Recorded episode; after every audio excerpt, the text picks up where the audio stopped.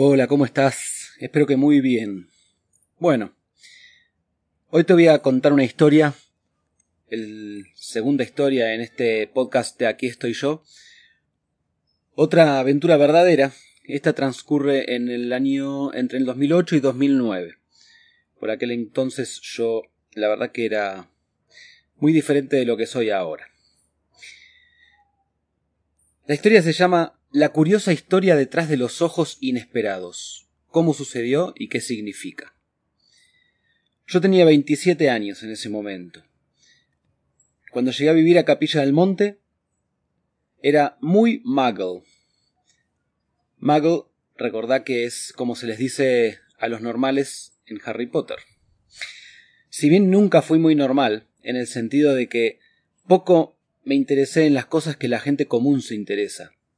Siempre fue así. Aún era mi mente la que decidía por mí. Recuerdo mientras estaba en la escuela secundaria, yo no entendía por qué me burlaban cuando decían que mi ropa no combinaba. A mí la verdad que nunca me importó. O sea, ahora sí me gusta vestirme bien porque aprendí a eh, interesarme en eso. Sí, pero es algo que lo tuve que hacer. Cuando yo estaba en el secundario, la verdad que lo único que me importaba era vestirme de forma cómoda. Yo quería estar cómodo, no quería eh, un, lindo jean pero que me ajuste o no me interesaba la ropa de marca, nada que ver con lo que la verdad que mucho alrededor mío sucedía. Y bueno, me han, me han incluso eh, cargado por, por cómo me vestía, pero a mí no, no me importaba, de hecho no lo entendía. Las decisiones que yo tomaba jamás eran las que tomaba la mayoría de la gente. Pero a veces, si tomaba una decisión igual a la mayoría, lo más probable era que estuviese aún dudando de mí mismo. Cuando era niño, más allá de la edad que tuviese, a veces me ganaba la inseguridad personal. Pero seguramente algo en mí, no mi mente, claramente, me decía que tome otro camino, y no el que por absurda identificación estaba tomando. Muchas veces me sucedía eso, que de repente me veía tomando una decisión igual a la de todo el resto de las personas, pero en realidad adentro mío yo sabía que no iba por ahí. Pero bueno, me ganaba la inseguridad. Aún en esta condición ya tenía cierta, cierta apertura. Yo podía conseguir que hubiese una realidad diferente a lo conocido, a lo establecido, aunque en aquel entonces no tenía ni noción de qué podría ser o significar esa diferencia. El viaje, que aunque interior aún muy rudimentario, por el cual había logrado decidir irme de la Gran Buenos Aires a vivir a un pueblo, había comenzado al recibir a préstamo un libro que hablaba de las profecías mayas. Siempre me gustaron los misterios, pero ahora me animaba a concebir la idea de que podría existir para mí una realidad que era diferente a lo normal, una vida que incluyera la magia. Claramente no lo podía explicar, pero algo en mí insistía en que fuese por un camino diferente.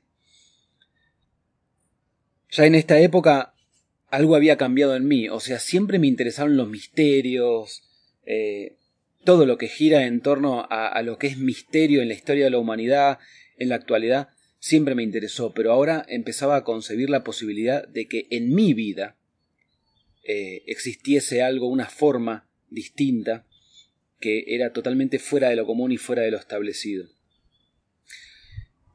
Entonces comenzaban ese tipo de decisiones que no solo no eran comunes, sino que encima no podría explicar lógicamente, más allá de lo que lo intentaba por todas las vías, así como queriendo justificar por qué hacía lo que hacía, con y en mi vida.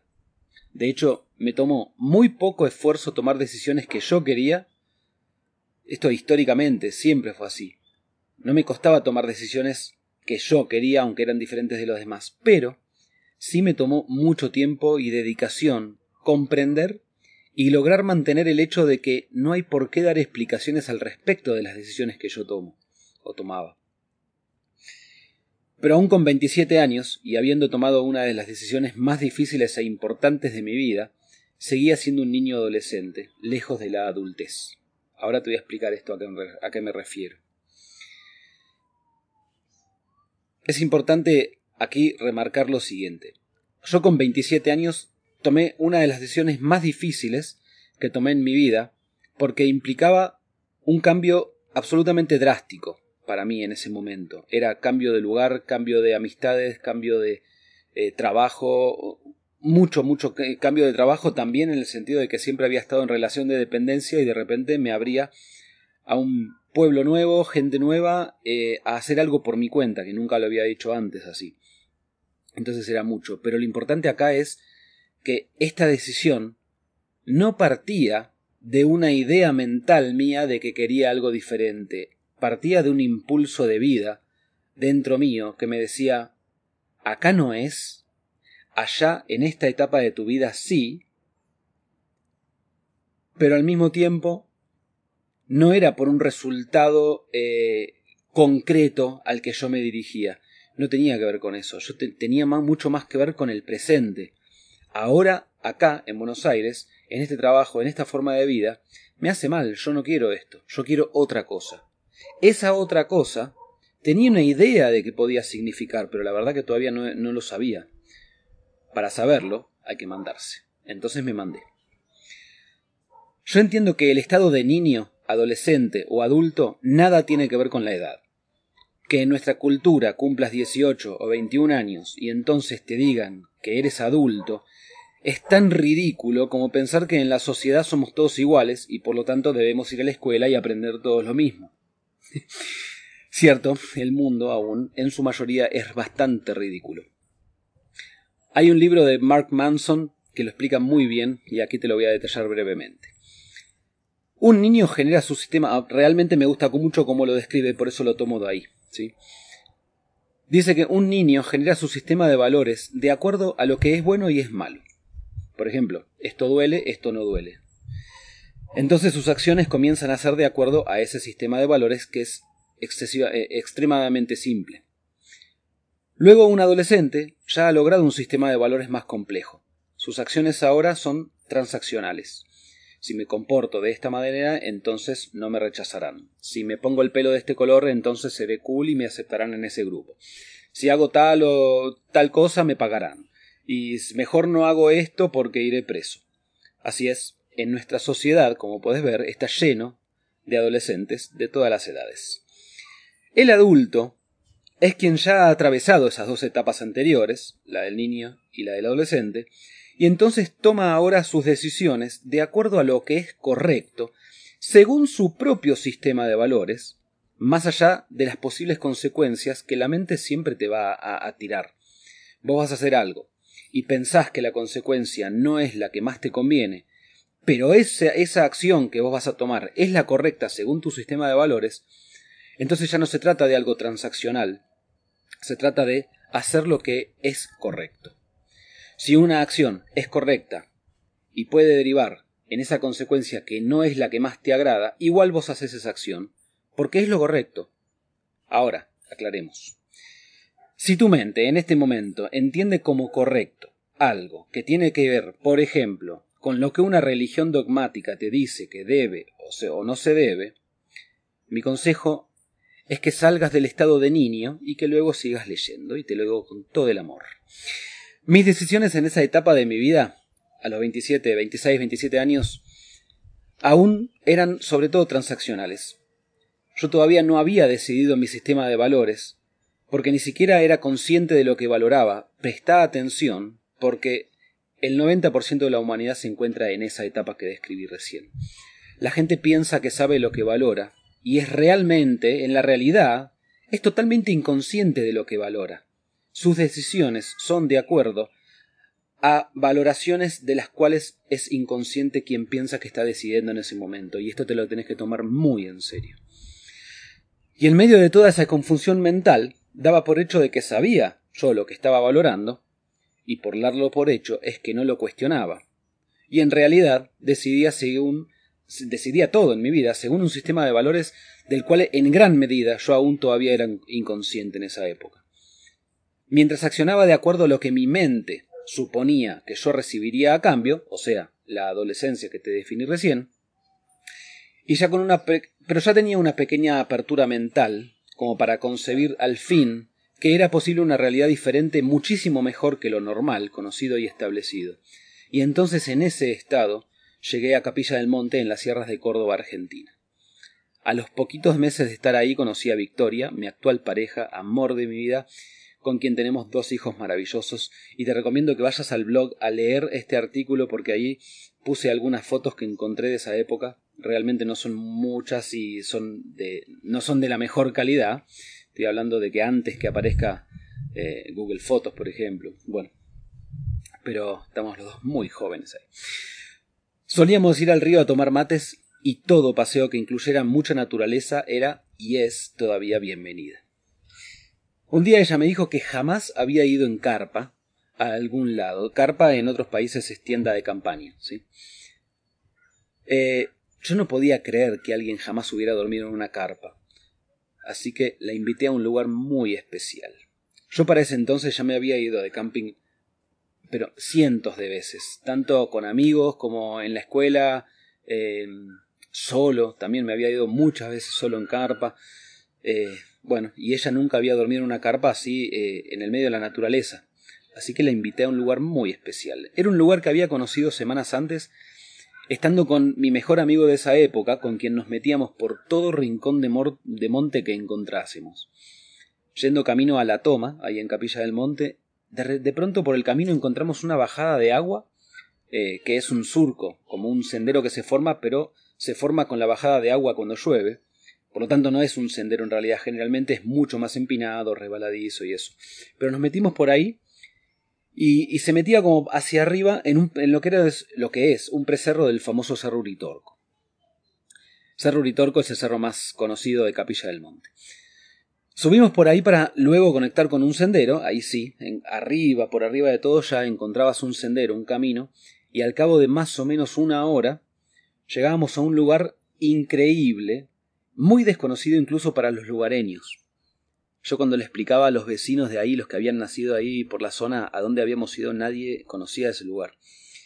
Ya casi en la cima del cerro, de, ese precerro a donde fuimos, había un árbol que era el único en el lugar, no había más, y que gracias a su copa, que simulaba un techo y daba una sombra perfecta para acampar justo abajo, armamos el fogón y a pocos metros de ahí hacia arriba, en la parte más alta, o sea, del árbol, como unos 20-30 metros hacia arriba, en la colina esa, llegabas a la, a la cima, que era bastante...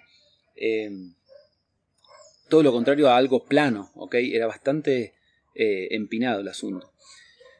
Y al estar ahí, en esa cima, podíamos apreciar muy de cerca el hermoso e imponente y místico Cerro Uritorco, que lo tenías ahí enfrente muy en primer plano. Apenas llegué a ese lugar por primera vez con mi amigo, supe que iba a volver muchas veces más. Y entonces le pregunté a Victoria si iría conmigo a pasar una noche ahí. Mi entusiasmo era enorme, ya que se jugaban muchos sentimientos y emociones distintas. Mirá, por un lado era compartir con ella algo que yo realmente disfrutaba muchísimo.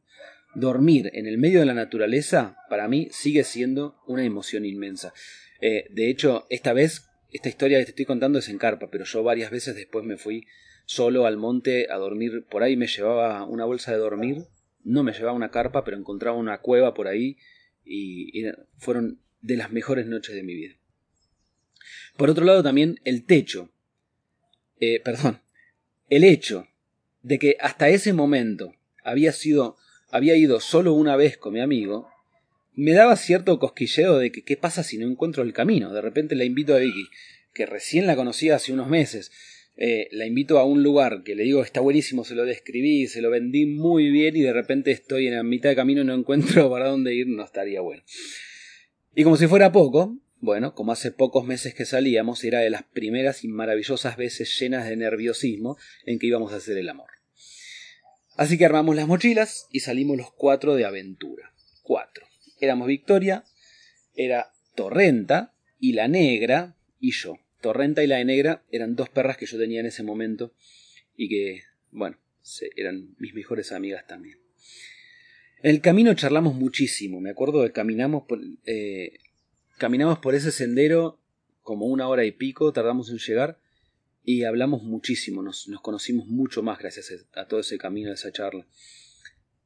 Eh, era un ambiente en el que yo tenía mucha más experiencia que ella. Ella sola a la naturaleza hacía senderos por el monte muy muy pocos si es que lo había hecho.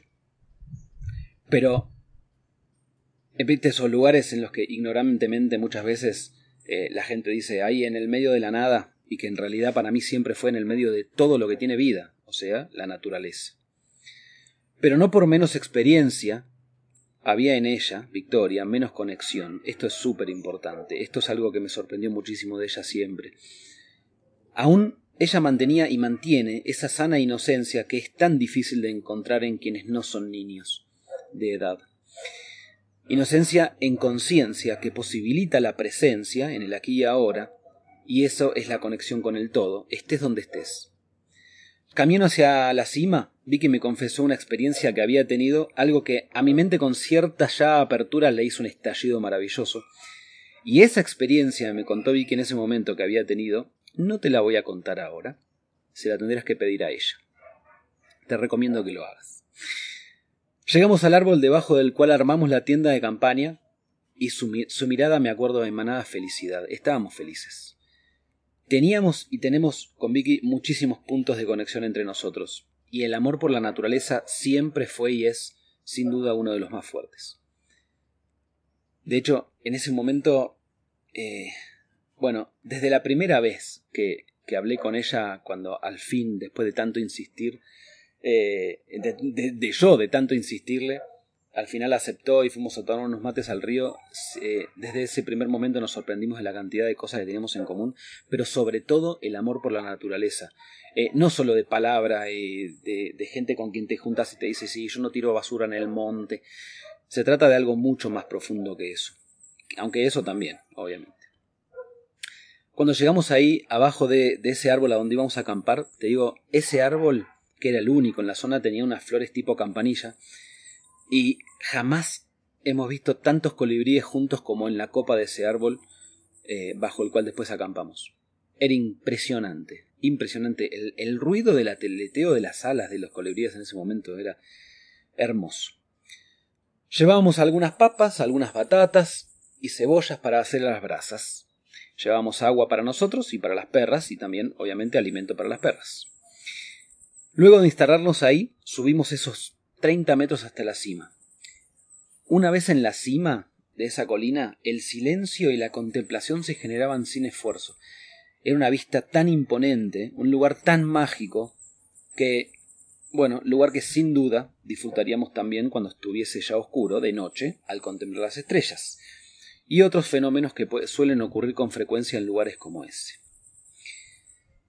Cuando uno está arriba de todo, de día, en, esa punta de esa colina, podés ver claramente cómo el terreno baja abruptamente tanto atrás como adelante y a los costados también. Te digo, es muy empinado. Para cualquier lado que vos te alejes ahí 10, 15 metros, eh, sí o sí vas a estar como 8 o 10 metros más abajo eh, en altura. Es impresionante lo, eh, lo empinado que es. Y esto es importante por lo que viene después. Bueno, Armamos el fuego, comimos mientras aún había algo de luz natural, y cuando terminamos de comer agarramos el termo, el mate y los buzos, porque hacía mucho frío cuando estás ahí arriba, los vientos son frescos. Y bueno, fuimos a la cima a ver las estrellas y contemplar una noche realmente despejada, no había ni una nube. Eh, sí estaba muy fresco, pero estaba realmente hermoso. Y como no hay obviamente luces alrededor de electricidad que contaminen, eh, el cielo era pero impresionante de la cantidad de estrellas que había. Bueno, ahí comenzó un momento que jamás, jamás vamos a olvidar. Si te fijas en internet, vas a ver que una de las razones por las cuales esto va más allá de creencias, ok, yo te lo estoy hablando desde mi experiencia. Vas a ver que una de las razones por las cuales el Cerro Uritorco es tan famoso es por la cantidad abrumadora de avistamientos de naves y luces que no tienen explicación lógica desde lo conocido. Esto, aclaro, no es gratuito, porque genera que vaya muchísima gente que aún está tan perdida en la New Age, y como dice el residente de calle 13, sobre los turistas que le dañan el paisaje a él en Puerto Rico, los New Age yo considero que dañan el paisaje espiritual de, de todo lugar. Más allá de eso, lo cierto es que luego de haber estado en Capilla del Monte unos 15 años, eh, de los cuales 12 fueron en un campo donde vivimos sin electricidad, con hermosa posibilidad de cielo estrellado en noches totalmente cerradas, o sea, sin luna eh, ni luz eléctrica, que contaminen la visión de las estrellas, la cantidad de luces con movimientos de los más extraños y llamativos que vimos es inmensa. Digo vimos porque Victoria obviamente estaba ahí también. Y esa noche no fue la excepción. Aunque fue una de las primeras veces, yo recién llegaba a capilla hacía unos meses, fue una de las primeras veces que experimenté ver luces así, del tipo de estrellas, entre comillas, que se mueven de formas inéditas, que claramente no son estrellas, ni estrellas fugaces, ni nada por el estilo, y también esas luces tipo foco de auto en el cielo, eh, que sus movimientos triangulares y con destellos de intensidad generaban en mí una mayor intriga aún y un misterio eh, como jamás había tenido en mi vida antes. Antes era pura idea, de pronto estaba experimentando esas señales. Y las sensaciones internas al experimentar todo eso eran intensas, eran hermosas, la vibración eh, en ese momento era muy elevada, y nos maravillábamos a cada instante, claramente. Pero de pronto sucedió. Las dos perras se levantaron de repente, ladrando muy fuerte, con ese tipo de ladrido que no era una persona ni a otro animal. O sea, luego de convivir con tus mascotas, si estás ahí, si estás presente y, estás atento, vos después ya conocés el ladrido que tiene cada perro. Y vos sabés de acuerdo a cómo ladran si es una persona, si es un animal o qué es. Bueno, el ladrido de las dos perras en ese momento no era un ladrido que yo conocía en ellas.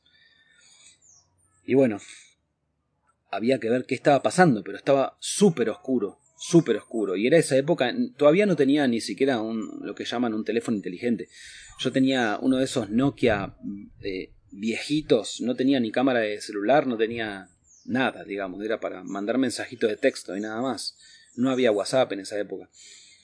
Eh, pero sí llevaba eh, una cámara digital de esas precarias, de las primeras. Y bueno, las perras estaban ladrando hacia nuestra izquierda. Entonces empecé a sacar fotos hacia ese lado a ver si se veía algo, porque a simple vista la verdad que no se veía nada. Y ladraban para ese lado y yo te dije antes, eh, como bajaba tan abruptamente el terreno, era imposible que a la misma altura nuestra hubiera algo de ese lado. Era de noche, acordate, no es que... Bueno, la cuestión es que al sacarle fotos y mirar la cámara lo vimos. A la misma altura en la que estábamos nosotros, pero a varios metros de distancia, no era algo que estaba muy cerca, aparecían en la foto dos ojos grandes, rojos, no humanos, que no podíamos creer cuando vimos eso, o sea, a este entonces la, la, energía ya había cambiado abruptamente, ya no era la misma energía vibración alta en la que estábamos antes, realmente la energía del lugar había cambiado. Y cuando vimos esos dos ojos gigantes rojos que claramente no eran humanos y estaban a una altura a la que era imposible que hubiera algo, dijimos, ¿qué está pasando? ¿No? O sea, muy, muy extraño.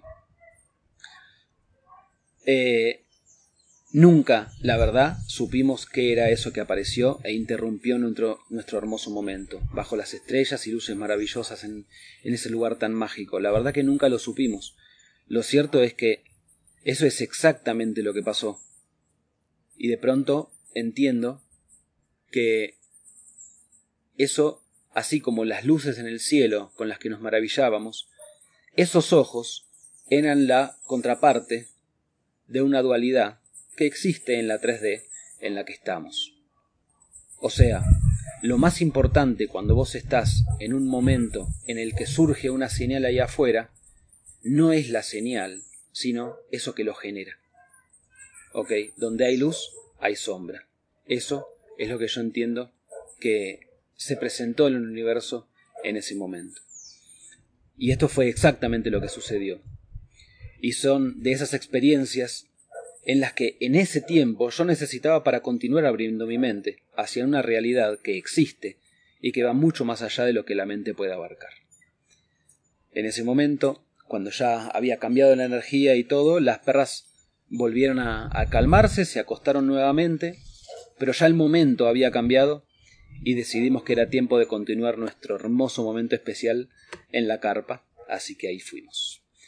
Te invito a, a ver este blog, eh, a ver este, este artículo en el blog, en marcoferris.com, porque eh, creo que está bueno que veas algunas fotos que pusimos. La verdad es que te pido disculpas porque no tengo fotos de esos dos ojos que capté con la cámara digital porque pasó tanto tiempo, no sé realmente dónde habrán quedado, la cámara ya desapareció hace mucho tiempo, pero bueno, esta es la historia que tengo para vos hoy, es verdad, y otra historia de la que, cual podemos crecer juntos aprendiendo tanto vos que estás escuchando como yo que te lo estoy contando.